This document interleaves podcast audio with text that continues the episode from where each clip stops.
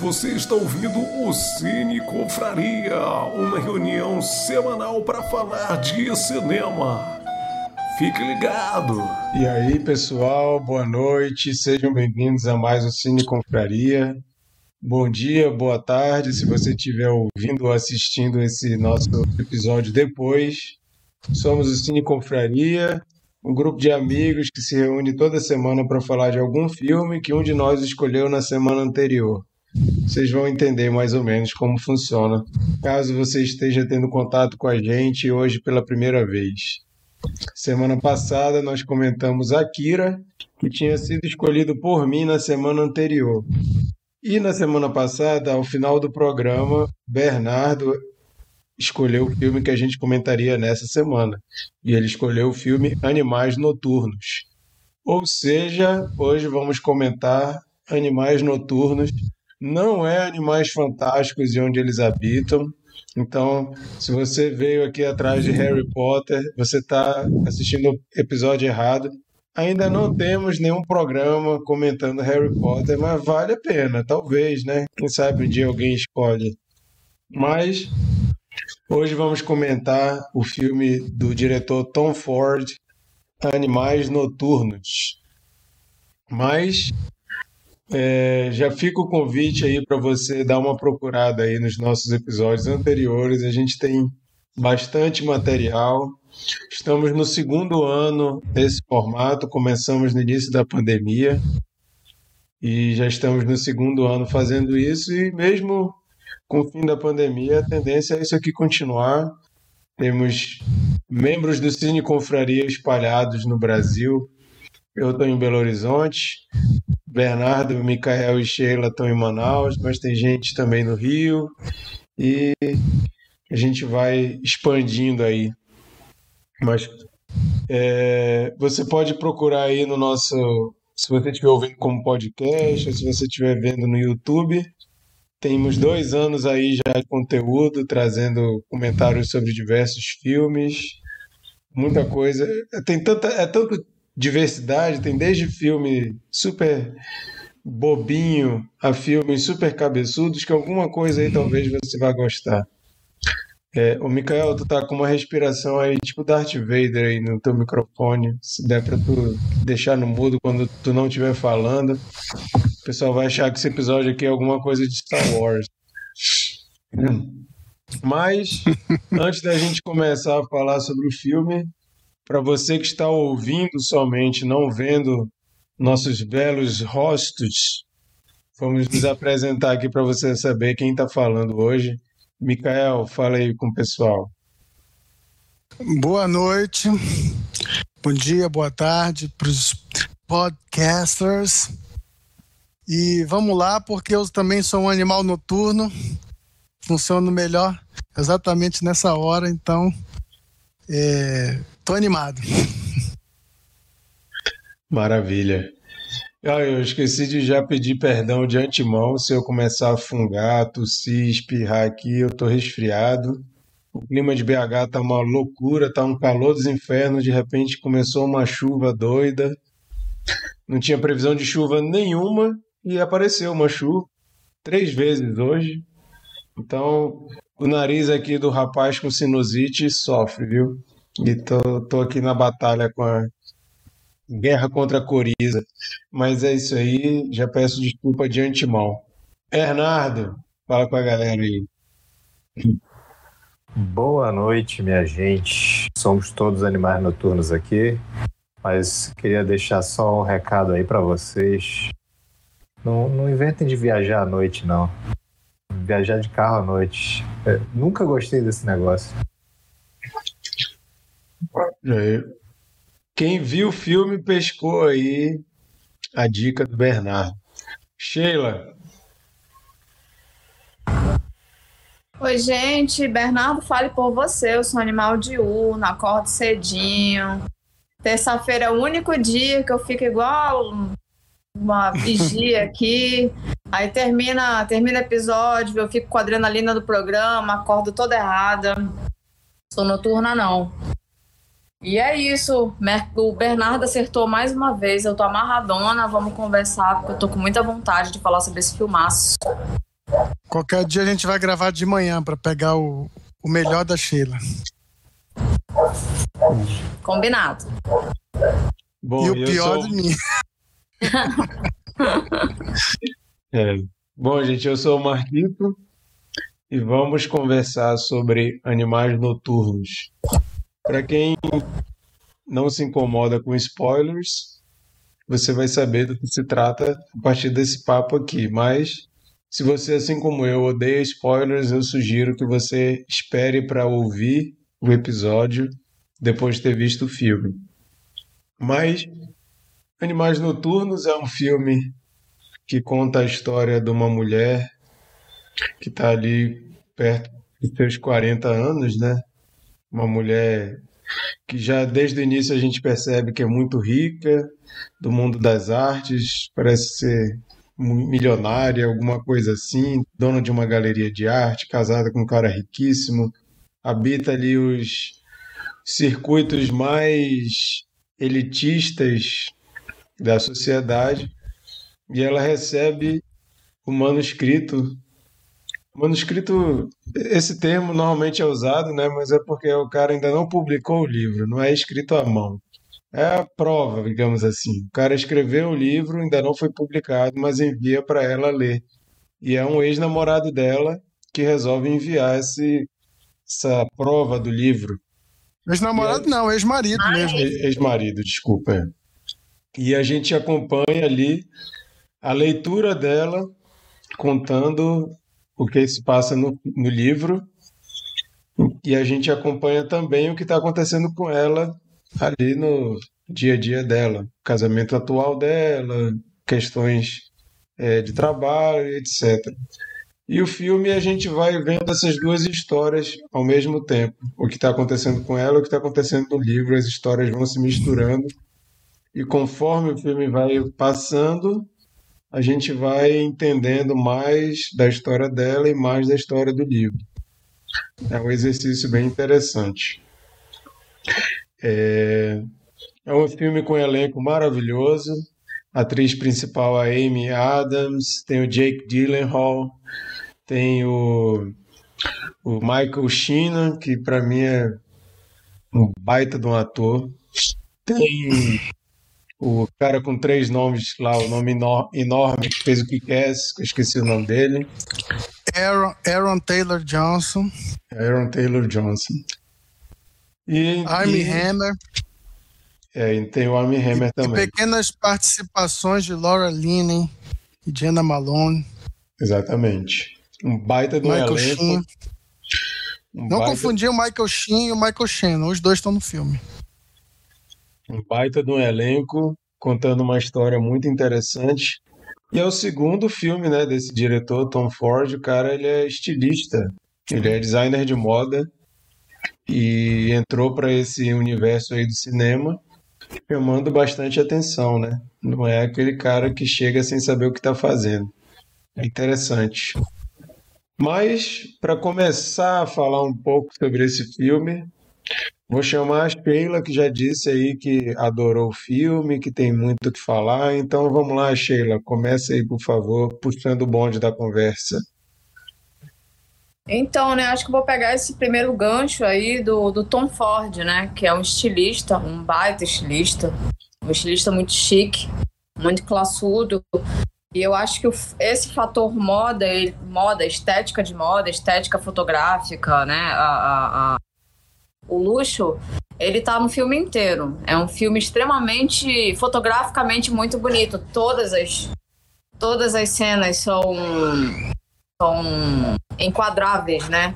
Sobretudo, ele começa. O começo do, do, do filme é extremamente interessante, porque eu, não, eu tenho aquela, aquele hábito de não ler nada sobre, né? Eu, eu pego o nome e vou. E aí eu não sabia de nada do que se tratava mais ou menos. E ele começa com aquela melancolia dourada, né? Aquela sequência muito melancólica, a trilha melancólica, as imagens são imagens. ah, eu não vou falar chocantes, senão eu vou estar entrando aí numa seara não, não muito positiva em relação à, à diversidade de corpos. mas a maneira como essa diversidade de corpos é exposta é exposta melancolicamente, né? Até é, um, é, é uma questão para se pensar um pouquinho de, de, de por que ele, ele colocou isso, porque isso foi exposto como com muitas aspas como grotesco, né? Que é um cara é um cara dos dias de hoje, acho que ele não está mais no time da moda que prega os corpos esquálidos mas ele apresentou corpos diferentes, né, não, não, não padronizados, de uma forma que parece um. como se você tivesse naqueles parquinhos ou circo de horrores, em que isso fosse uma aberração atrativa. E aí com muito glamour, né, com muito dourado e aquela trilha. E aí ele te traz a personagem e parece um desfile de moda né? Parece uma campanha de perfume caro, parece, parece muito moda. É, acho que quem assiste, se você assistir qualquer mínimo, é, mínimo desfile de hoje em dia, o, a, o conceito da, da, da campanha vai passear muito por ali. E o filme traz muito disso nele inteiro, que torna ele extremamente bonito. E assim, não vou falar agora, porque é em outro momento, mas minha cena favorita não chega nem a ser uma cena. Minha cena favorita é um quadro. Um único quadro, que é estático, não é? Tem, tem pouco movimento ali. E é algo totalmente plástico. Então isso chamou a atenção logo de cara. E é muito interessante, né? Porque ele vai trazer uma violência, ele vai trazer dores, sofrimento, depressão, arrependimento, culpa, peso no passado. E ele traz isso numa roupagem muito chique. Até o cara que. que o ex-marido, que em tese seria um loser, né? Até quando ele era um escritor, uh, quando ele não não estava escrevendo ainda, quando ele estava com ela, estava buscando seu lugar ao sol, havia uma atmosfera atmosfera de glamour e isso me chamou muita atenção entre outras coisas. Mas eu tenho outras coisas para falar, mas chuto a bola aí para Mikael. Vai. Vou fazer o papel do Marquito hoje. Ó, patrão, tô te ajudando. Vai lá. Olha, o, eu, eu, eu gosto muito desse filme e, e, e o aspecto que eu mais gosto desse filme é a questão narrativa. É, é, em, em, certo em grau você acompanha três níveis de narrativa, né? Porque você tem o ponto de vista é, da personagem principal, que é a Susan, que é essa é, é essa atriz, é, Amy Adams, é, na galeria de, de arte e com casamento em crise, já na meia idade, né? É, e, e, que tem um certo, certos arrependimentos na vida. Mas é, temos também o livro, né, que o Marquito já falou, que foi escrito pelo ex-marido. E o filme ele envereda para mostrar a narrativa do livro. Só que a gente não é, é parte do ponto de vista dela como leitora. Então a gente está vendo a história do ponto de vista da leitora, de quem está lendo, né?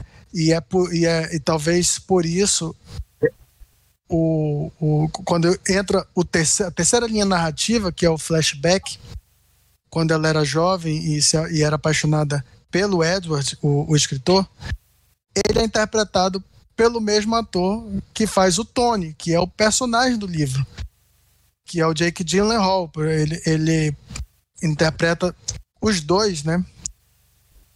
E aí fica a pergunta: é, ele se colocou como protagonista do filme ou já é a leitura dela? Né? Diante do sentimento de culpa dela, ela colocou é, essa leitura, né? Essa, é, como pensando no protagonista como se fosse o próprio ex-marido. É, é, é, é, difícil você cravar essa situação, porque a, a intenção do, do, do, Tom Ford, e eu, eu não, não li o livro, mas acredito que isso também está presente no livro, é justamente criar dúvidas. a respeito é, das linhas, né? E o que, é. o que faz o, o a, é, essa brincadeira narrativa ser tão boa é não só é, esse roteiro, né? Mas também a montagem, com transições muito legais, assim, elegantes, né? Tanto de som quanto de imagem, né? É, é quando você é, tem uma, algum sobressalto na cena e você vê a própria Susan fechando o livro. É, ou quando é, o, o, som de, de, de uma linha é, é reflete na outra, ou quando elementos de, de, de um, de, por exemplo, o sofá, né, o, o sofá vermelho, que é, o, é, é, é importante na trama, porque é, a, a, a, esposa e a filha do, do, Eu vou começar a dar spoiler, né? A gente já fez o, o alerta, né? É, a esposa e a filha do, do Tony, né, o personagem do filme, é encontrado no do sofá livro. vermelho. É, é, o que, é que eu falei? Do filme. Sim. Não, ele falou Tony. O Tony é do livro. O Tony Sim. é o personagem do livro. Quando ele encontra a, a, o corpo da esposa e da, e da filha, ele está no sofá vermelho, né? Fica até um, uma composição bem bonita no, no, no, no numa paisagem é, é totalmente desértica, sem cor nenhuma, e aquele sofá com uma cor viva, né? É, fica, é, é uma, é uma cena é moda, de... é, pura, é pura moda. Ele trouxe muito você, da moda. É, você se sente um pouco culpado de estar tá achando beleza naquilo, né? Porque e é, é lindo. E é lindo. Mas é o sofá lindo. vermelho aparece depois, na, na outra linha narrativa, da, quando ela é jovem, e, e, eles meio que, que tem uma briga, né? E, e, e, é, e é uma coisa refletindo na outra, né? É, então, essa, essa questão narrativa Lógico que tem muita coisa interessante, mas a, a, coisa que mais me fascina nesse filme é justamente essa brincadeira narrativa, esse exercício de, de metalinguagem, que ela está se vendo dentro da história, né? É, é, é, ela não repete é, a personagem da esposa é vivida pela Isla Fisher, mas a Isla Fisher é muito semelhante a ela. Sim, ruiva, né? É. E aí depois a gente tem a informação do aborto. Então a gente tem várias coisas que, que a gente está começando a, a, a, a, a pescar de que ela, o sentimento de culpa dela está impactando no que ela está lendo. Agora, será que, que isso foi a intenção do escritor, do, do Edward? Ele fica meio aberto, né? Mas a gente sabe que o artista ele coloca muito da, da angústia dele na sua própria arte, né? Pode falar. Uma coisa que eu achei legal rever o filme. Eu vi o filme na época, né?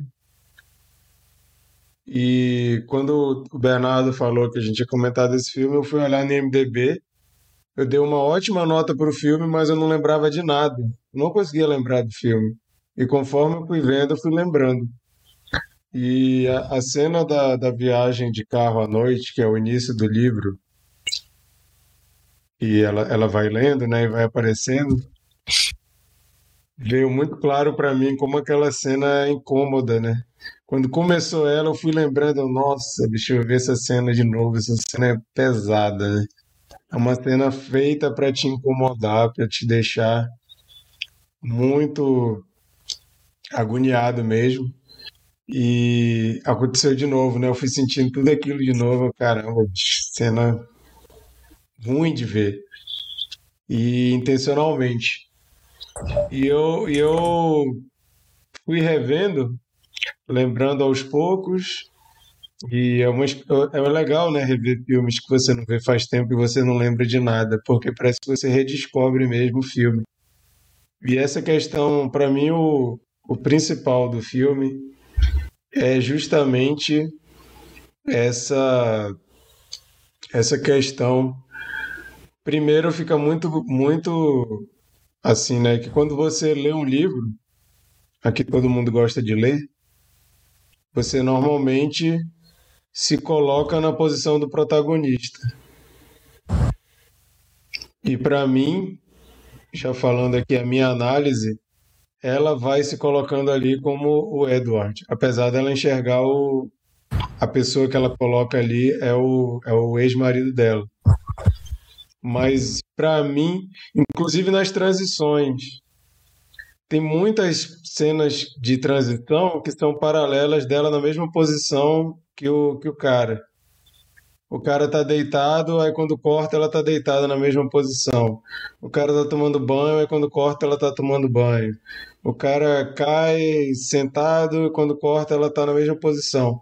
Então, para mim, aquilo ali vai demonstrando que ela está lendo com essa visão, apesar de, de ter na, na, na mente dela, né? Quando a gente vai lendo um livro também, a gente vai tentando criar fisionomias, ou a gente bola uma do zero, ou a gente já pensa em atores ou pessoas que a gente conhece, que a gente acha que encaixa naquele perfil, né?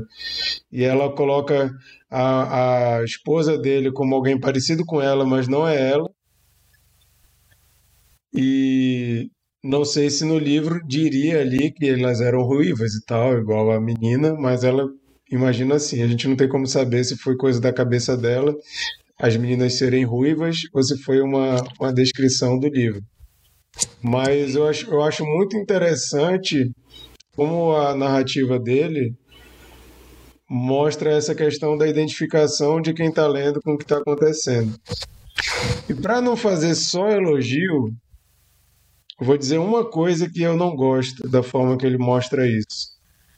Eu acho extremamente brega os cortes para mostrar que ela está incomodada. Eu acho, eu acho muito, meio, meio brega, assim, tipo, acontece um negócio, aí corta para ela só para aparecer ela assim. Ai. Aí não sei o que. Aí corta e mostra ela. Meu Deus. É, é umas Pô, coisas mas, assim... mas a gente tá na era da, dos reactions no, no YouTube. Não, tem... Eu odeio vídeo de reaction. Odeio vídeo de reaction. Mas eu, eu acho um pouco brega. Eu acho que tem como mostrar que ela está incomodada de formas mais interessantes, inclusive no dia a dia, tem, tem uma cena só dela no trabalho, assim, né? Que daria para mostrar que ela tá preocupada, que ela tá incomodada, ou ela fazendo alguma coisa em casa, mostrando que ela tá pesarosa. Apesar de que o filme todo, desde o início, ela, ela tá mal, né? Parece que o filme já começa com ela super depressiva. Então, ficaria um, é, um, é um desafio mostrar isso, mas só, só para tirar aqui do, do meu peito, desabafar, que eu acho essas cenas ruins, acho meio bregas, apesar de entender o, o sentido. Mas, de forma geral, como ele mostra a identificação dela com o que ela está lendo, quem lê sabe, né? Como às vezes o livro afeta o nosso humor, afeta a nossa, nossa disposição para o dia, assim. Às vezes quando a gente está lendo é, algo e, e, e o, livro, emotivo... o livro foi dedicado para ela. O livro foi dedicado para ela, então ela já começa o livro. É, é, não é um, um, livro qualquer, é um livro escrito pelo ex, que foi dedicado para ela e que não foi nem publicado ainda, né? Uhum. E tem esse, esse tipo de coisas também que afeta um pouco. Peraí, tu, tu, a fila que a Sheila já tinha falado que queria falar antes. Eu acho que também pode ser pode se pensar pela perspectiva e eu pensei muito nisso é, até pelo final, é, que o livro é uma grande vingança do Edward, né? Ele, porra, ele foi deixado de uma forma bizarra por ela. E aí ele, ele foi muito atingido, né, na, na, na cabeça dele sobre a capacidade literária dele. Ele ficou sem, ele, tava, ele já estava nessa crise dele não se sentir admirado, respeitado, elevado por ela. Então, se você colocar esse livro como uma grande vingança, talvez os momentos em que ela resolve parar, que ela reage daquela maneira emocional, talvez demais, ou cafona, sei lá, enfim, é, sejam os momentos que ele atinge ela, sejam, sejam aquelas partes narrativas e que, ela, e que, assim, que ele acerta em cheio, seja porque ele está escrevendo muito bem, porque o livro, assim, eu fiquei com vontade de ler o livro. Eu não sei vocês, eu leria esse livro. Até porque esse tipo de sensação, esse tipo de imagem escrito é ainda mais impactante do que visto quando bem escrito. E aí eu fiquei com a sensação de que a cada momento que ela dá aquela parada, eu também faço isso quando eu tô vendo ou lendo alguma coisa, se eu tiver muito impactada, eu paro e dou aquela respirada. Eu não sei se são os momentos em que a ficha cai, né? Coloca, coloca o livro no, no, no congelador. Não. Friends, é o Joey do Friends que faz isso. Não. É, então, ela, é que eu não sou de Friends, aí eu tipo, fiquei perdidaça agora. Desculpa, internet, eu não sou de Friends. E aí, eu não sei, tem essa coisa da vingança. E assim, é, tanto que ele faz tudo preparadinho, pô. É, ele faz, manda pra casa dela, né? Ele, ele tá afim de criar uma treta, né? Porque ele manda pra casa dela, ele já foi ex-marido dela. Existe uma grande chance do marido tá por dentro do que te rolou ali. E aí, para no final ele dar aquele grande bolo, aquele grande maravilhoso bolo nela. Então eu acho que é uma grande vingança. E aí ela só vai pegando, só pegando as facadas. Eu, eu, eu, quando eu vi a primeira vez, eu também tive essa sensação da, de vingança. Mas vendo de novo, é, eu me pergunto se, se é realmente uma vingança, pelo menos no nível consciente, intencional, ou se escrever o livro foi catártico para ele é, eu, eu, eu, eu, eu me permiti uma leitura um pouco mais positiva. Eu pensei é, isso também. Ele, ele, ele escreveu o livro, isso foi catártico para ele, para ela. Não, porque para ela ela está revivendo e, e ela está se colocando no lugar dele agora, né? É como se ela tirou a possibilidade dele, dele ter a família, né? É, é, ter um fi, a filha e tudo. Mas será que, que é, o bolo do final não foi simplesmente porque ele superou isso? Não sei, eu, eu, eu, eu me permiti uma leitura mais positiva dessa vez. Mas eu queria ouvir o Bernardo. É, então, acho que vocês já falaram tudo que eu tinha para falar. Clássico essa. Não vem, não. Não vem, não. Falei. É, eu curto, eu, eu, gosto muito desse filme é, por essas questões que vocês já falaram. É, é, um filme que, que trabalha muito bem metalinguagem e, e eu gosto muito dessa, dessa assim como leitor, eu, eu, eu, gosto muito dessa interpretação que o filme passa de, de ela se, se projetar mesmo ali dentro do livro, né?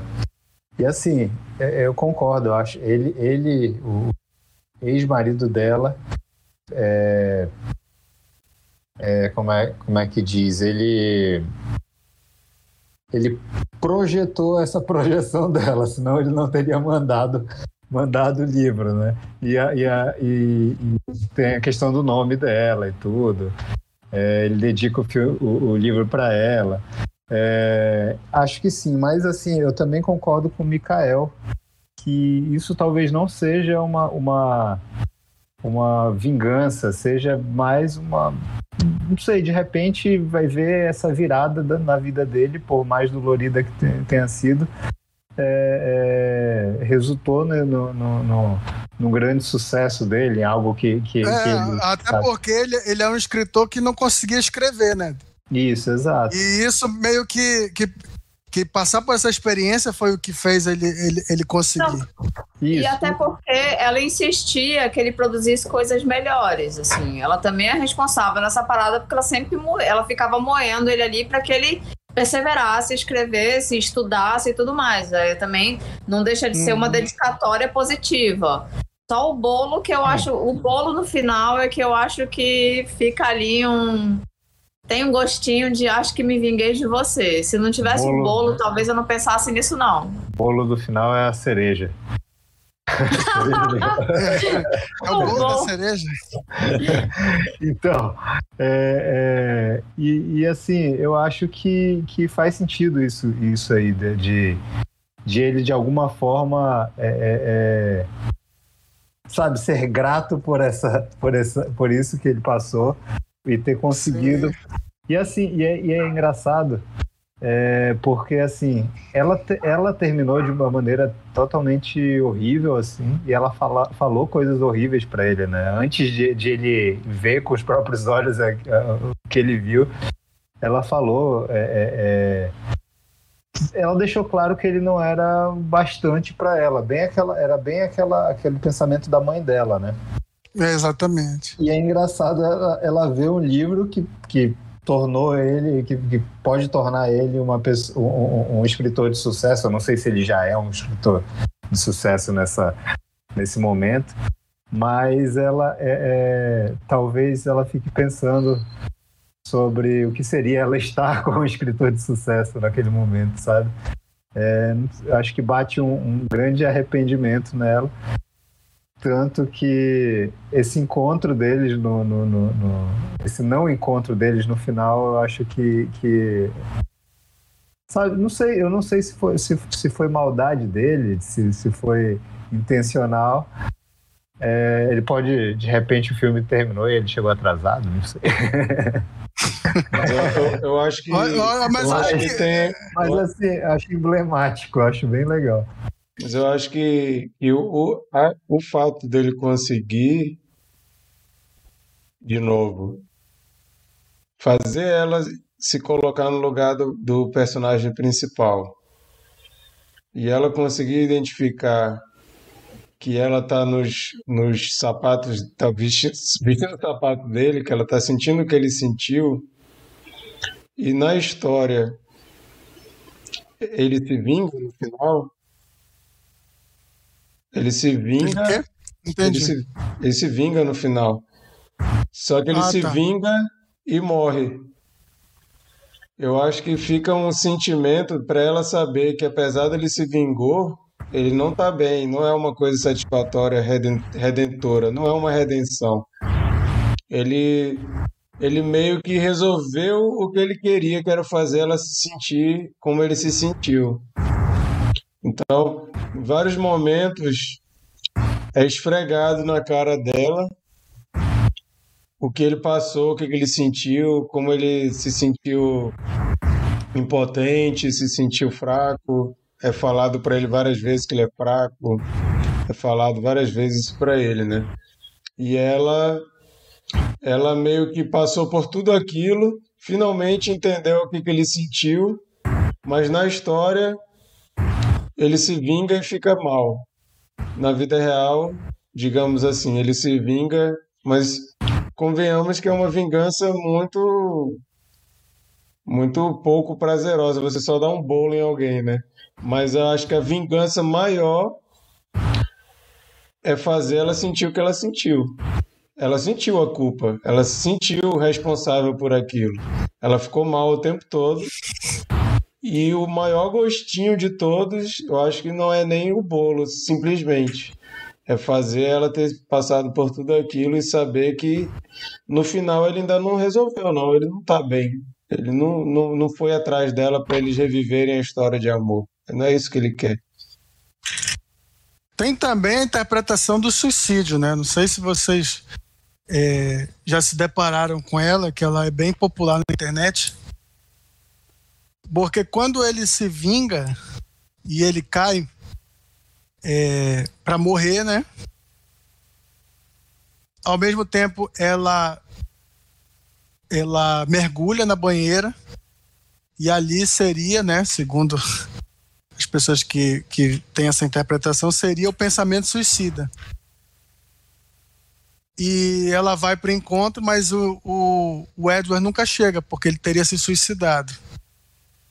Né? É, é, é, é, um, é uma, uma coisa que eu já li, né? mas como eu falei para vocês, eu estou tendo, eu estou me permitindo hoje ter uma leitura bem mais positiva do, do negócio aí. Eu tô, eu tô em outra corrente né? Mas a gente não pode deixar de, de dizer né, que tem gente que, que imagina o filme assim, né? Ele, ele abre, como ele tem o, o final acho... aberto, ele dá margem. Eu acho que o filme tem uma pegada muito, muito para baixo para ter um final alegre. Sim. Eu acho que ele não tem, não tem essa. Não, esse... não tô dizendo que é alegre. Eu não, não eu não que é acho que tem essa pegada positiva no final, não. Eu acho que é bem. Positiva, é bem mas não alegre. Positiva em relação a ele, não, não em relação a ela. É, não sei, eu, eu não consigo enxergar ele, ele simplesmente tendo uma catarse e se sentindo libertado por essa exposição de sentimentos. Eu acho que só isso não faria que, com que ele mandasse e arquitetasse esse plano dela ler aquilo, tudo tal. Acho que tem um, um, um sentimento ali de, ah, é, então, beleza, tu vai passar aqui, pelo menos lendo, tu vai passar por tudo que tu me fez passar. E é né? Que, tipo assim, tudo é triste no filme. Inclusive, a admiração que ele tem por ela, o que ele fez ele se apaixonar por ela é que ele ama os olhos tristes dela. É. Então, é, é tudo pesado, assim, é extremamente melancólico o filme. Melancólico com muito glamour, mas é muito melancólico. Imagina, você tá apaixonado por alguém, que, que você tá mais encantado pela pessoa porque seus olhos são tristes. Meu Deus. Eu ia ficar puto, isso foi minha zero elogio. Quer dizer, como assim? Meus olhos são por alegria. Eu tenho uma pergunta para vocês. Hoje eu tô hoje eu tô marquito demais, gente. Cara, se vocês tivessem, se vocês tivessem que escolher, vocês escolheriam uma história só? Não entendi. Como é que é? Não entendi se vocês tivessem que escolher, vocês deixar. Eu fiquei com muita vontade de abandonar ela e ficar só na história dele. Para mim, se fosse só a história do que aconteceu Não. com ele e a família dele, para mim só o livro já tava ótimo. Não, porque, como eu te disse, o que mais me fascina no filme é, é, é a narrativa. É, é a... Pois é. Não, mas a história é tão boa diferencia? que dá é, a história é tão boa que dá vontade dela correr sozinha, sabe? O livro é muito bom e a história é muito boa. Às vezes eu fico um pouco entediada, como o Marquito ficou, de voltar para ela, porra, eu tô numa, num, num momento chave ali, aí volta para ela suspirando, porque foi atingida, né? Do, do, da vingança do cara. E aí, porra, volta pra lá, tava bom, eu quero ver o que, que acontece agora. Dá muita ah, não, vontade faz, de ficar só na é, não. Isso faz parte da, da É. experiência, mas, mas para mim, se fosse só a, a- a narrativa da vingança, teria um outro filme de vingança, como Breakdown, por exemplo, aquele filme do Kurt Russell, que eu, que eu gosto muito, que também é de estrada. Não sei se o Marquito lembra, que ele, a gente viu Lembro. junto. Muito legal. Mas ele, ele, ele como quando ele, ele faz a, a, a- metalinguagem, ele, ele se torna um, um- um- numa, numa prateleira um pouco acima para mim de, de, de um filme de vingança convencional, entendeu? Isso que eu quis dizer. Por isso, Ah, que, eu sim. não, por isso que eu não abandonaria nenhum, nenhum aspecto narrativo do filme. É, Só, Mikael. só, eu só abandonaria, não, não, não abandonaria, mas como eu já reclamei das cenas da Amy Adams suspirando, dando intervalos do livro, não sei se é por não, não, me, não me encantar nem um pouco esse universo da alta sociedade não, não me gera muita, muito apego a esse pedaço da história.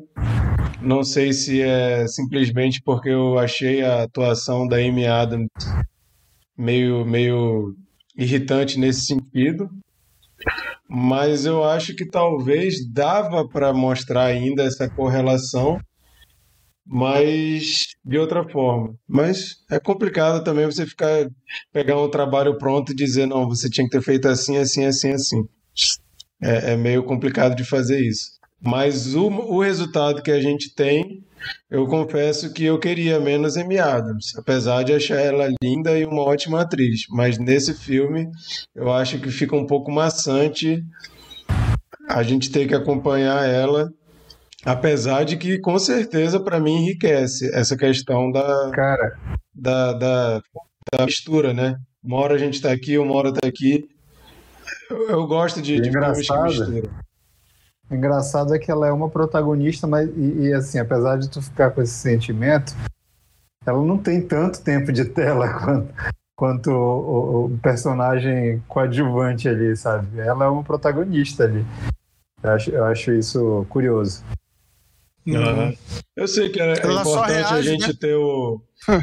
eu sei que é importante a gente ter o background para a gente entender que ela está num casamento frustrado, que ela está infeliz, que ela está com a, a galeria de arte dela falindo. Beleza, a gente precisa ter esse panorama para a gente entender que ela também está saudosa do tempo que ela esteve com o primeiro marido, que ela foi mais feliz e ela jogou tudo, jogou tudo fora. Mas eu não sei se a gente precisa de tanto tempo assim para captar isso. Eu acho que a sutileza ali já, já falaria isso para a gente. E a gente, ao invés de ter quase duas horas de filme, poderia ter, sei lá, uma hora e quarenta, uma hora e meia. Não precisava ter esse tempo todo numa, numa parte do filme que não tem como não achar menos interessante, né? Por mais que a, a questão de contar essas duas coisas e, e, mesclando é interessante, mas a, a, vida a vida dela do presente é bem menos interessante do que o passado e do que o, a história que ela está lendo. Mas eu gostei da pergunta da Sheila. Acho que tá na hora da gente falar dos atores, né?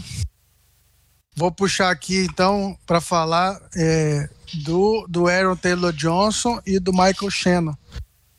Porque o Aaron Taylor Johnson, ele, ele meio que ele surpreende, né? Em 2016, ele era tipo um ele fazia papéis heróicos e aí ele vem com, com um vilão, né? que é muito imprevisível, assim, que, que a todo momento você espera que ele exploda. E ele tem um, uma, uma composição é, que vai. É, a ameaça vai permeando até, até isso acontecer. Né? E você não, não, não vê a cena da violência dele. É, é sempre uma coisa sugerida no. Né? E depois, quando encontra ele, ele está sempre muito calmo de que de que ele, é que ele vai conseguir escapar, né? Então eu, eu acho uma composição muito grande, ele até ganhou, uma, muito boa, ele até ganhou o Globo de Ouro, mas se for para escolher o ator coadjuvante, eu fico com o Oscar, que em vez de, de indicar ele, indicou o Michael Shannon. Porque sou o Michael Shannon. Sou muito fã Michael do Michael Shannon. Shannon é aquele cara que, que, se ele puder, ele rouba o filme para ele. E ele faz isso Sim. nesse filme. Aquele policial, é, ele, ele tem, em poucas cenas, ele tem é, a nossa atenção, né? É, e como ele, ele vai se frustrando, e aí ele, no, ele, ele quer ajudar o cara, mas ele, ele, ele mostra todo como o sistema não, não ajuda e tal, e aí diz, não, eu tenho câncer, então eu estou condenado. A pergunta é se você quer, né? Porque ele sabia que as consequências iam ficar com, com o Tony, né? Então, é, já para puxar o assunto, já quero exaltar esses dois atores que, para mim, são os destaques do filme. Mas se for para dar prêmio para algum, eu, eu vou concordar com a academia muito mais do que com, com o Globo de Ouro, é, embora reconheça que o Aaron Taylor Johnson surpreende. Agora, o Aaron Taylor Johnson até jogou isso no nosso Instagram, né? Ele achava que ele não servia para esse papel. E eu entendo de certa forma, porque ele faz um cara que era muito difícil, o cara é, é muito. Ele é muito bonitinho para fazer aquele papel. Eles tiveram que deixar ele bem feião, e mesmo assim ele tem cara de galã. É um pouco difícil de comprar aquela ideia. É tipo, sei lá, tu querer vender que o, o sei lá, o Tom Cruise é um, um traficante no Rio de Janeiro mas a é, privada é meio, dele é, é, no, é, na varanda da casa. Exatamente. Então, Mas ele tinha que ter deixado um buchão assim. O cara todo saradão e tal. Parece rato de academia fazendo aquele papel. Eu achei meio. Mas assim, ele faz um ótimo papel. Só acho que o, o, o biotipo dele não combina muito com aquilo. Mas ele faz uma interpretação incrível. Achei ele muito bom. Mas, Mas o Michael Shannon, acho mim, é o cara. Eu acho, Marquito, que talvez na noite em que as coisas acontecem na estrada, eu acho que a beleza serve, a beleza dele, principalmente não tanto de rosto, mas assim o fato dele ter um cabelo longo e dele tá ter um corpo, né? Ele tá tem muito tem, tem, uma certa ênfase no corpo dele, no desenho do corpo dele, que é um corpo atlético, um corpo forte, um corpo sensual. Ele tem muita sensualidade naquela cena. Fica muito claro que ele tem algum. Ele tem um lance sexualizado ali, porque ele tá aparecendo com o corpo. Você já vai deduzindo que muito provavelmente aquilo vai redundar num estupro, né? Porque ele tem aquela química, você tem a filha dele que é uma adolescente gostosa, ruiva, e tem aquele cara jovem explodindo de hormônio com aquele corpo atlético e você já imagina, ó, vai dar merda aí. E outro ponto que eu acho que traz essa, essa beleza dele, essa não é nem exatamente a beleza, mas assim, o que passa nele, a maneira como ele fala, como ele se comporta nas cenas, é a virilidade. E o cara, o Tony, ele tá muito fraco, né? Ele não é um cara feio nem fraco, o Gyllenhaal.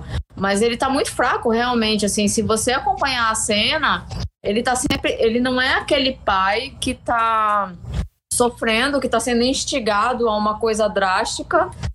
Ele é aquele pai que parece que tem uma trava de medo Retraído, nele. né? Ele, ele, ele não- é muito retraído, né? E, e a gente sabendo do, da, da linha do tempo do passado do escritor, né? Parece que ele se sentiu assim, né? Ele, ele se, É. se sentiu muito passivo na situação dele. ele é muito escreveu um acanhado. personagem muito passivo, muito. muito é, é um, é um banana, assim, que. que E o cara- fazem- fizeram Cara, é. Na hora do vamos É o- ver, E o cara. Falou igual o Caio agora. É um bananão. Desculpa, É um que eu bananão, fala... Desculpa que o palavreado, mas ele é um bananão. Pô, gente, desculpa aí, me excedi um pouco, mas.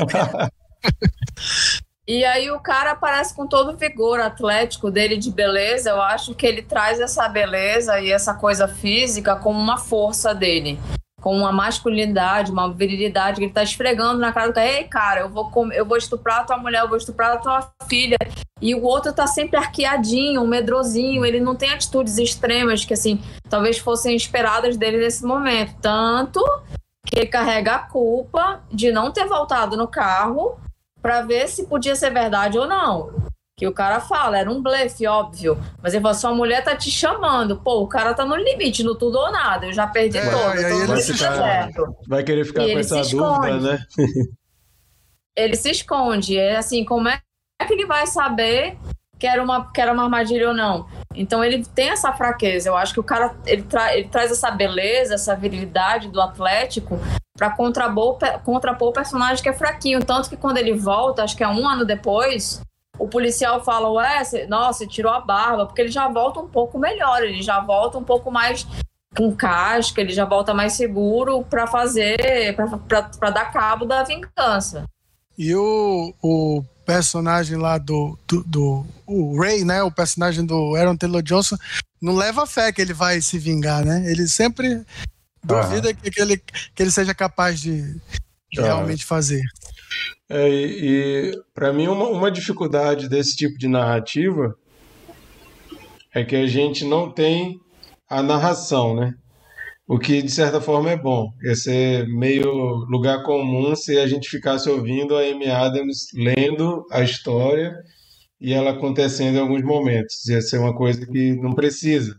Mas ao mesmo tempo a gente não sabe o que, que é projeção da mente dela lendo e o que o cara teria escrito. Por exemplo, pode não, ser. mas é proposital isso. Pois é, mas a, pode- a brincadeira é essa. Pois é, mas pode ser que o cara bonitão daquele jeito é como a Amy Adams imaginar, imaginaria o, o, Ah, o caipirão sim, lá, sim. né? Mas pode ser também que não, pode ser que o cara tenha escrito lá que o cara era bonitão, só que tinha uma barba feia, era um cabelo alisado, o cara era sarado. Então a gente não tem como saber se é a imaginação dela ou se é como o cara tinha descrito. Mas isso também vai de acordo com a estética do filme, né? O filme ele, ele aborda muito essa questão do belo e do grotesco. Então, pegar um, um, um homem, um cara bonitão ali, saradão, para fazer coisas grotescas, acho que vai de acordo com, com a proposta. Uhum. Verdade. Bom, gente, vamos lembrar então aí rapidinho, cada um lembra de um se conseguir, assim, no improviso. Já que esse filme ele conta uma história dentro de uma história, queria pedir para vocês lembrarem de filmes que você. Cada um lembra de um. Não precisa trazer dez, não, viu, Mikael? Mas Às vezes um, isso vai, vai fluindo. Cada um fala de um livro, um filme que conta uma história dentro de uma história que você lembra que se destaca, assim, que você acha interessante. Bernardo, fala um aí, por favor. Cara, pra, é, tem um filme que eu gosto muito, que inclusive seria legal a gente falar sobre ele algum dia, é, que é Mais Estranho que a Ficção. Pra mim, o melhor filme do Will Ferrell. Sensacional. Quer que eu fale um pouco sobre o filme? Pode, pode, pode falar, para quem estiver ouvindo, de repente vai querer então, ir atrás. O filme, o filme é uma comédia barra drama que é muito, é, é muito legal, assim. É, é, tem uma escritora famosa, que ela é famosa por, por, por escrever filmes, é, aliás, escrever livros em que o, o, o, protagonista morre de maneira meio assim repentina. E aí é, é, o, o, Will Ferrell ele é um cara normal vivendo a vida dele e de repente ele, ele às vezes ele ouve tipo ele tá fazendo alguma coisa e ele ouve a narração do que ele tá fazendo. E aí ele fica e ele fica é, é, é achando que ele tá ficando doido e tal. Até que ele, ele começa a suspeitar que ele é um personagem do livro da, da, da dessa autora. É a Emma Thompson, né? Essa... É, a Emma Thompson é, é, é, é, é a, a autora. Escritora, narradora.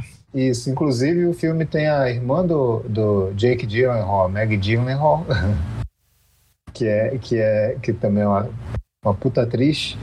E é, enfim, é um filme muito legal, porque tem, tem essa questão de ele. De, de da, da, narração do, do, do, do, que, ele, que ele ouve, e aí tem situações engraçadas, e aí depois tem essa questão dramática também de que é, é, ele, ele pode morrer a qualquer momento, então, sabe, é, é, é bem, bem legal.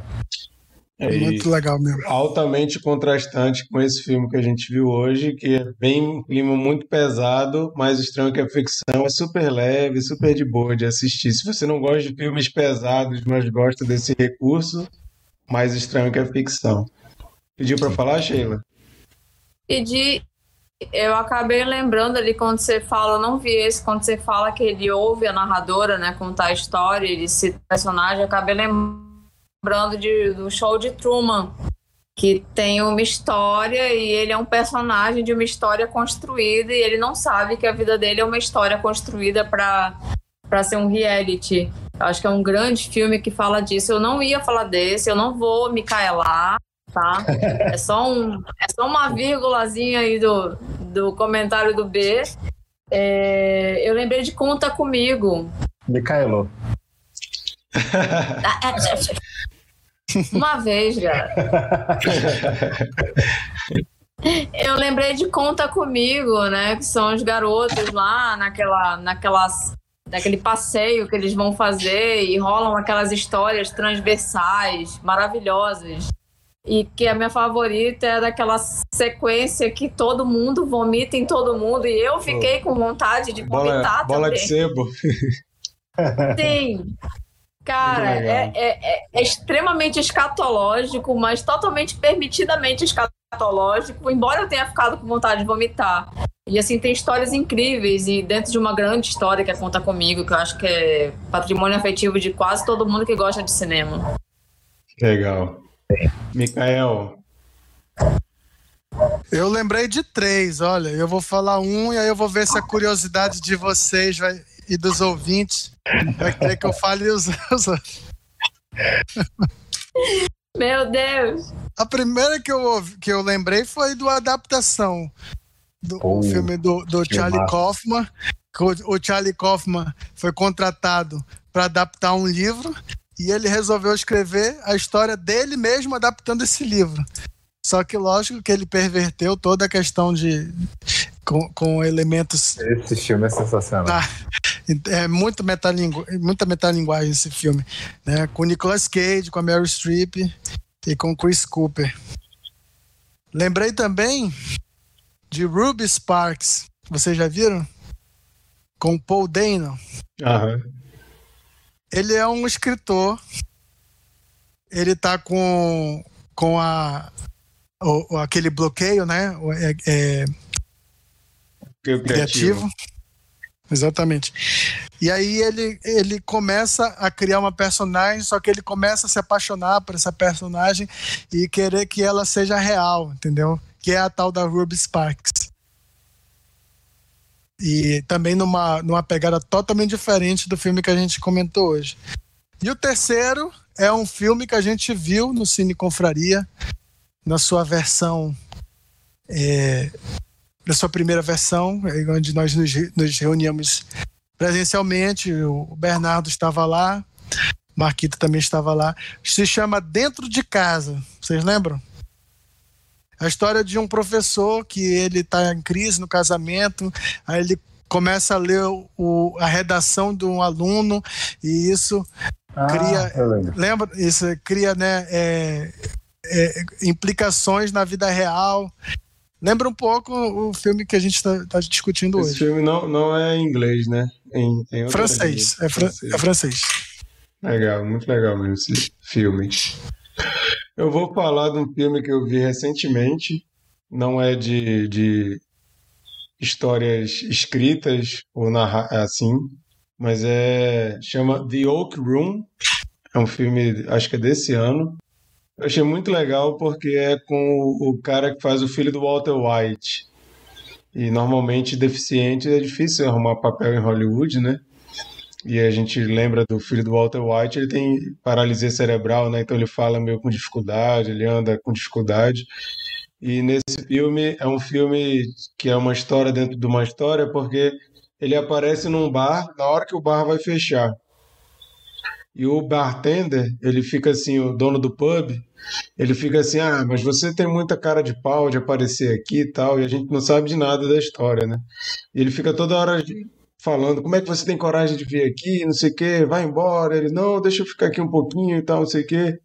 Aí ele fala assim que que ia pagar o cara, o cara, ele tem uma dívida com o dono do bar, e o dono do bar fala assim, como que você vai me pagar? Você tem dinheiro? Ele falou, não, eu vou te pagar com uma história. E ele começa a contar uma história. E aí a gente vai ver a história que ele está contando, encenada, e ao mesmo tempo com intervalos vindo para o bar, onde ele aparece contracenando com o cara lá, falando do passado e tal. Bem interessante, mas assim, é outra pegada também. É um filme mais pesado, assim, mais um thriller meio misterioso do que está acontecendo e um pouco violento. Então, muito legal, gostei muito de Oak Room, mas não é para quem gosta de filme mais leve, tá? Mas essa é a minha dica.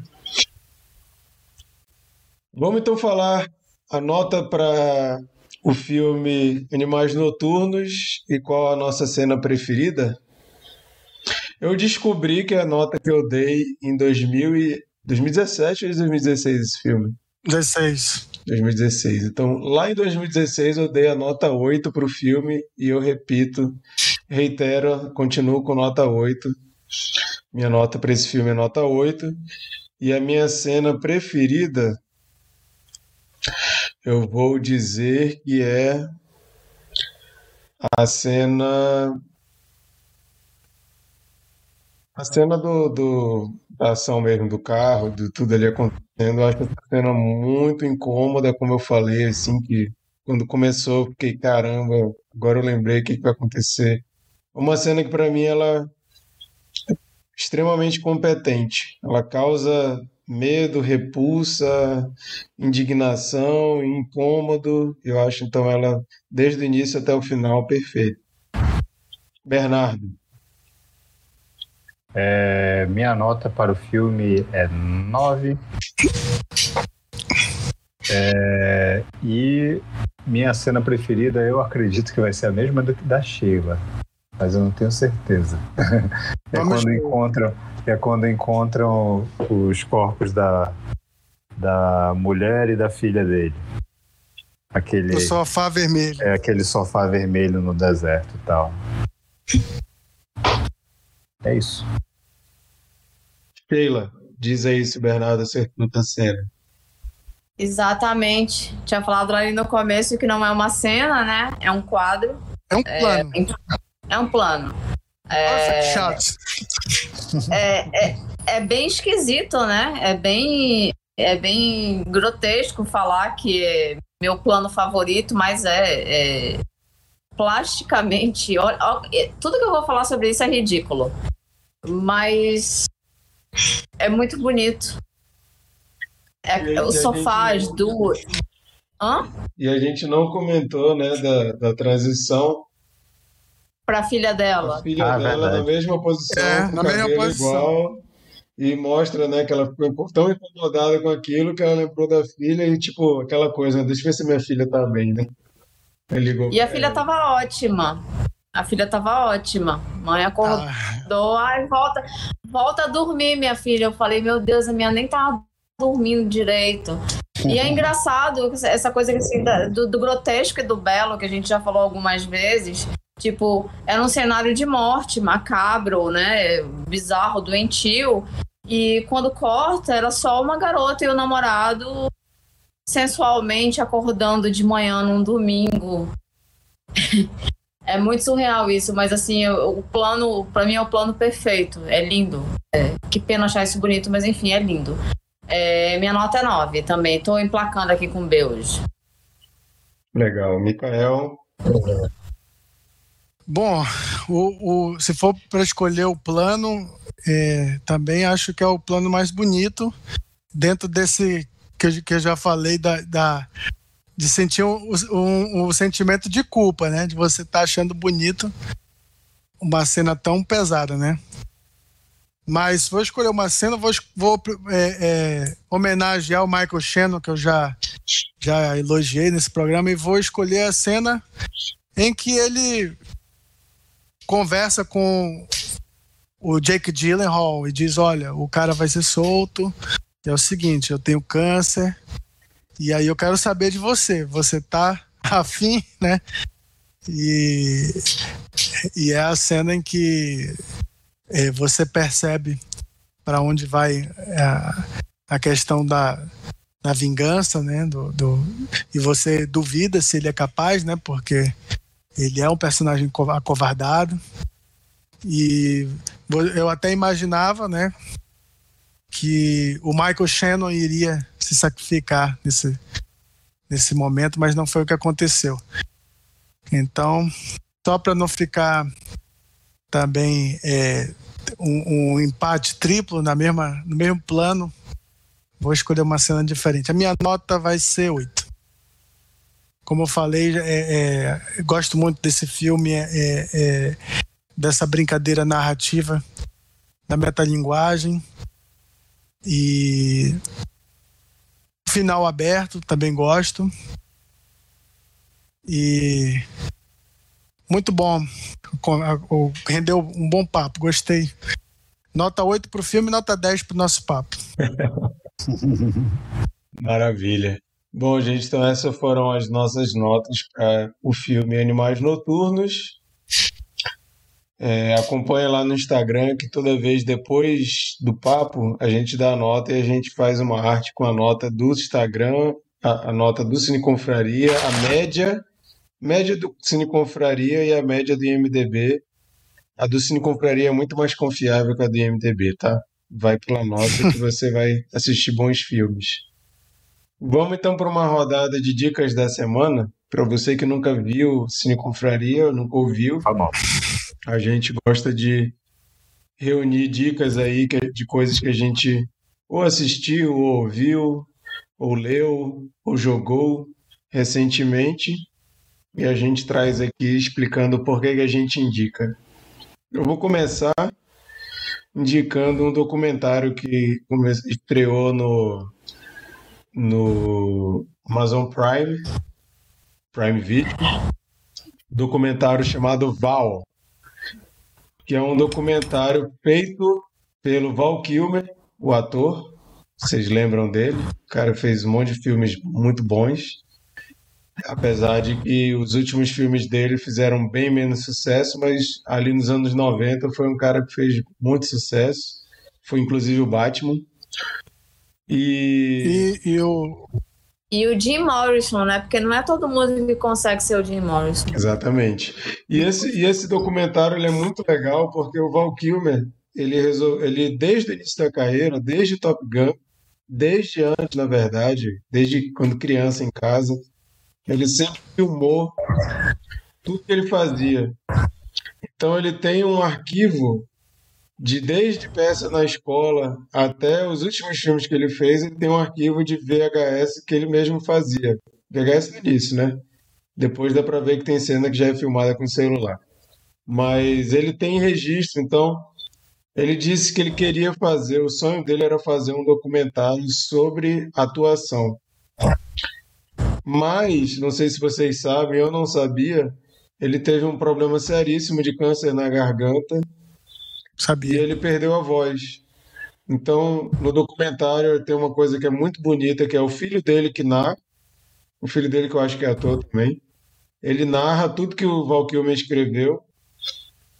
O Val Kilmer escreveu, o filho gravou o áudio e a história é narrada pelo filho do Val Kilmer com cenas do Val Kilmer. E o Val Kilmer para falar, ele tá tendo que botar o dedo naquele botão assim, aí sai aquela voz metálica que não dá para entender muito bem, é até meio angustiante assistir, né? Ver o esforço que ele faz para falar. Mas assim, apesar das limitações, parece ser um cara super para cima, super de bem com a vida. Ele fala que ele se curou do câncer, mas deixou essa sequela. E eles são dois diretores que dirigiram o filme. E assim, é muito bonito, você vê tudo. É muito legal você ver detalhes da vida dele, de background, assim, né?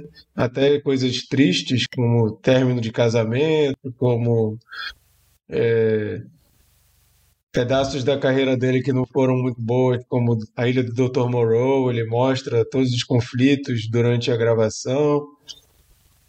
Porém, apesar de ter achado excelente o documentário, já vi, vi um artigo na IndieWire falando que muita gente está criticando, dizendo que quiseram pintar o Val Kilmer como um bom moço, porque todo mundo sabe que Val Kilmer era um dos atores mais difíceis de se trabalhar, que o set de filmagem com Val Kilmer era problema.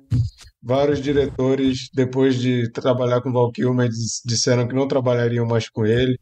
Por exemplo, não falam que ele fala do desconforto dele de ter feito Batman, ele diz que foi uma frustração, que ele nunca imaginou que seria tão ruim, que todo mundo pôde atuar menos ele, mas não mostra que o, o Joe Schumacher disse que era muito difícil o set de filmagem com o Val Kilmer, que o cara era um psicopata e tal. Então tem essas coisas e não conta, né? Fica claramente mostrando que a visão do Val Kilmer e ele não vai te contar tudo. Mas ok, se você vai assistir entendendo que é como se fosse o Val Kilmer se apresentando para você, vai, vai sem medo. É muito bom. Parece que já estão dizendo aí que com certeza vai ser indicado ao Oscar. E tá facinho. Prime Video, Val. O comentário chama Val. Excelente. Muito indicado. Filme. A dica. Não entendi quem é. Sheila. Sheila. Cara, minha dica dessa semana é bobíssima. Foi um filme que eu tirei para não pensar em nada. Foi pra ficar realmente me divertindo super. Vai ficar todo mundo assim, não sei, desconfiadinho, mas enfim. Vamos lá. Foi quando, meu pai? Foi domingo. Eu vi a Barraca do Beijo 3. É isso mesmo. Sabia nem que tinha dois. Sabia nem que tinha um. Tem, tem, tem, a 1, tem a 2, tem a 3. E é esse tipo de filme mesmo, assim. É bobíssimo, bobíssimo, levíssimo, canastríssimo, tudo isso assim da categoria. Mas eu adorei, fiquei relaxada, embarquei na historinha, é fofo. Mas, mas você acha que vale a pena a trilogia, Sheila? Vale, claro que vale. É bacana essas historinhas bobas que você. filmes. Vale ter uma, uma trilogia, mais um. uma trilogia que conta o que aconteceu antes dessa, talvez. Não, tipo, é, Novo por exemplo, por exemplo, uma, tri- uma, uma trilogia nessa categoria que é muito melhor. é, para todos os garotos que amei foi o Esse, último. esse eu vi. agora que saiu. Pois Esse é, daí bem eu- bacaninha. É bem bacaninha e o terceiro encerra, acabou, não vai mais ter. A Barraca do Beijo 3, eu acho que vão forçar um 4, eu acho, fiquei com a sensação. Mas, cara, é bobo mesmo, é pra não pensar em nada, é pra dar risinho besta. Achei fofo, eu tava precisando disso. Então, quem quiser de uma coisinha fofa, sem grandes pretensões, tá mega recomendado. Esse, esse tipo de filme só me lembra que eu vi um que eu gostei, mas é faz tempo já. Aquele A Irmandade, eu acho, do Jeans Viajante, Sociedade dos Jeans Viajantes, sei lá. É um filme de menininha, assim, bem bobinho, que eu assisti e fiquei, nossa, cara, que coisa legal. Cara, é muito foi. bonzinho. Sim, recomendo que você veja o que o Mikael viu. É para todos os garotos que amei, é bobinho, mas é uma delícia, cara. Ah, é. Quando- é quando tu porque indicou ele, esse- Ele recicla, ele recicla as coisas dos anos 80, mas com Sim. uma personagem que é meio asiática, né? Que não é aquela, aquela tipo de protagonista que, que se coloca em filmes românticos e tal. Em defesa de Para Todos os Garotos que Amei, a mãe de uma. A, a- personagem que é mãe muito forte de uma família é a. Eu não lembro o nome dela, é a atriz de A Garota de Rosa Shocking. E aí já tem todos os méritos pra mim. É, quando tu indicou Se não esse viram filme esse na filme- tua dica da semana, eu fiquei a fim de ver. Só ainda não vi, mas um dia eu A vi. Garota de Rosa Shocking. Assim, Não, não, é, tô falando do. Tô falando de quando tu deu a dica do Pra Todos os Garotos que eu amei. Veja, mas assim, esse tem. É porque é bem oiten- oitentão mesmo, assim. A Garota de Rosa Shocking é uma grande história. Ela tá em Clube dos Cinco, a Ruiva. É a Molly Ringwald. A Ruiva. Pois é, Molly ela. Ringwald. Então, ela tá nessa trilogia. De, é um dos trunfos dessa trilogia ter a presença dela, porque é, um, é aquela receitinha mesmo de comédia Henry romântica Thomas, dos anos o, 80. o, o Henry Thomas também, o, que o garotinho do ET também é, é um dos pais lá. Tem, tem uma galerinha dos anos 80 virando. Ah, legal, ele é- ele- de, De pais. de pai ou de, ou de tio. É saudoso, é legal, eu gosto. É bobo, vejam. Oi, gente, o Luiz Guilherme Lins deu aqui um alô. Luiz Guilherme, bom lhe ver aqui, viu? Volte sempre. É, Micael, tua dica. Vou dar uma dica, eu não tenho certeza se essa dica já saiu, se o Marquito deu essa dica aqui no ar, ou se ele é, falou comigo é, diretamente, porque ele que me indicou o filme, mas eu não lembro se foi pessoal ou se foi aqui no Cine Confraria. Então, estou correndo o risco aqui de, de me de me repetir, né? De, de, de dar uma dica repetida. É o nome do filme é Amor e Monstros. É um filme é, Estados Unidos barra Austrália, né? Que que é um filme apo- apocalíptico e que é um filme de monstro, mas é um pouco diferente. Ele aposta num outro tipo de protagonista e é um filme leve, é, apesar de ser de monstro, né? Mas é, é bem divertido, assim, não é, não é para você se assustar. E, enfim, acho que é, um, é uma boa pedida para um sabadão assim que você quer só é, é um filme para comer pipoca, para reunir amigos quando, quando der, né? quando, quando tiver todo mundo vacinado. Mas... No Netflix, né? Tá no Netflix e, cara, vejam, não tem então... nenhum ator assim é, muito conhecido. É, o, o, protagonista é de, um, de uma saga é, dessas assim, Maze Runner, né? Que é, eu nunca vi, mas parece que é Maze Runner. E o Michael Rooker, né, que também é um ator, uma figurinha aí já de, de vários filmes e tem um papel coadjuvante. Fora isso, é, alguns atores que nunca tinha visto. Amor e Monstros, eu, eu fiz questão de passar para o meu, meu sobrinho quando ele veio aqui em BH me visitar. Eu falei, tu tem que assistir um filme comigo. Então, eu assisti o filme duas vezes, assim, muito próximo. o design, o design dos monstros também é, é muito legal, né? É, Inclusive, é ele desenha, ele desenha os, os monstros, né? É, é filme, filme com clima de anos 80, total, assim. Parece aqueles filmes de aventura que a gente assistia quando era moleque. Eu gosto muito. Eu vou, eu vou me caelar de novo, vou até atropelar uh. ele. Quem mandou falar em monstro? Ó, é, nessa narrativa de, de ter monstros, assim, é, eu lembrei de Onde Vivem os Monstros. Não sei se todos assistiram. Sim, gosto é muito. Massa, filmar. Foda, é um filme foda. Extremamente simples e extremamente profundo. É incrível. Verdade, filmaço. Mica... filmaço. Bernardo. Sheila Micaelou hoje de vez, né? Acho que ela, só nessas Nossa, dicas, ela, ela, já, ela já indicou uns nove filmes. Não, e eu, e eu gostei. Continue assim. Selo Micael de qualidade. então, minha, minha, é, minha dica é, também vai ser um documentário, assim como o Marquito. Chegou agora no Netflix. É o Chorão Marginal Alado. Talvez Olha! Sim, conta a história do, do Chorão, Charlie Brown Jr. É, e, cara, é, é, é, é, muito, muito bem feito o, documentário. É, conta aí a, a traje, toda a trajetória dele, é, do, do, auge. Eu acho que ele nunca saiu do auge, na verdade, né? Ele sempre esteve ali, ali em cima. Mas eu acho que mostra um lado dele de, de, de como ele era é, é, muito perfeccionista, assim, ele era muito obstinado na, na, na, em tudo que ele, que ele fazia. E assim, isso trazia coisas boas, mas trouxe também muitas coisas ruins, né? E, e enfim, é um filme, é, é, um documentário muito bem feito, gostei bastante. É, mas, eu, só assim, acho, eu só acho que ele peca no, no formato, assim, é muito tradicionalzão, né? Só um monte de é. entrevista, não, não tem muito exercício narrativo, né? É, não tem muito exercício mas, mas é legal, narrativo, mas é de legal. fato. Mas eu gosto da, da, da, da, forma como ele é feito, sabe? Não, não, não, não cai naquela. Assim, é, é, um diretor novato, né? Ele não, acho que não fez nada mais além disso.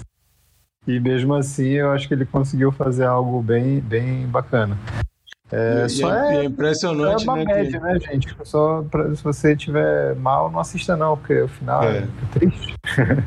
É, eu achei impressionante, né, que eles conseguiram entrevistar o Champignon uma semana antes do Champignon se matar também.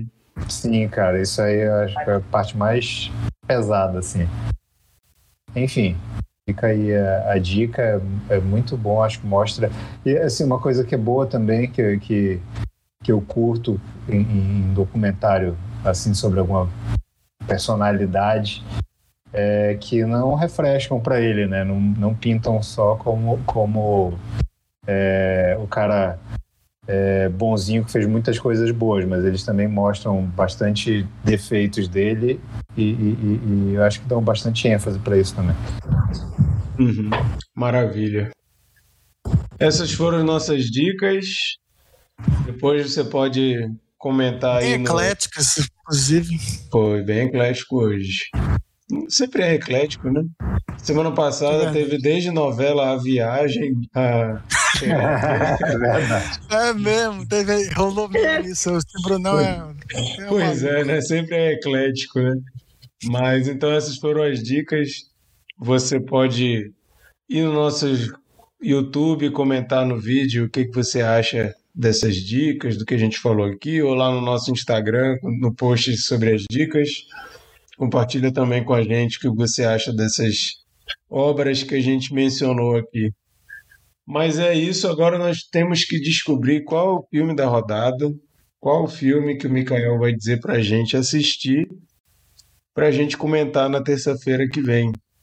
Então, só reforçando, hoje nós estamos gravando isso no dia 17 de agosto, véspera do aniversário do Mikael, que vai escolher o filme aqui. Olha, Véspera aqui, o cara tá de presente, ele vai aquela aquele slogan super batido, né? O aniversário é seu, mas o presente é nosso.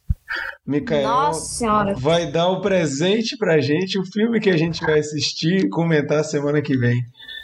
É, então, dia 17 nós estamos gravando, daqui a sete dias será dia 24. Então, o Mikael vai dizer aqui qual filme que a gente vai comentar no dia 24, ao vivo, no nosso canal do YouTube. Esteja convidado. Vai lá, Mikael, fala qual filme e por quê.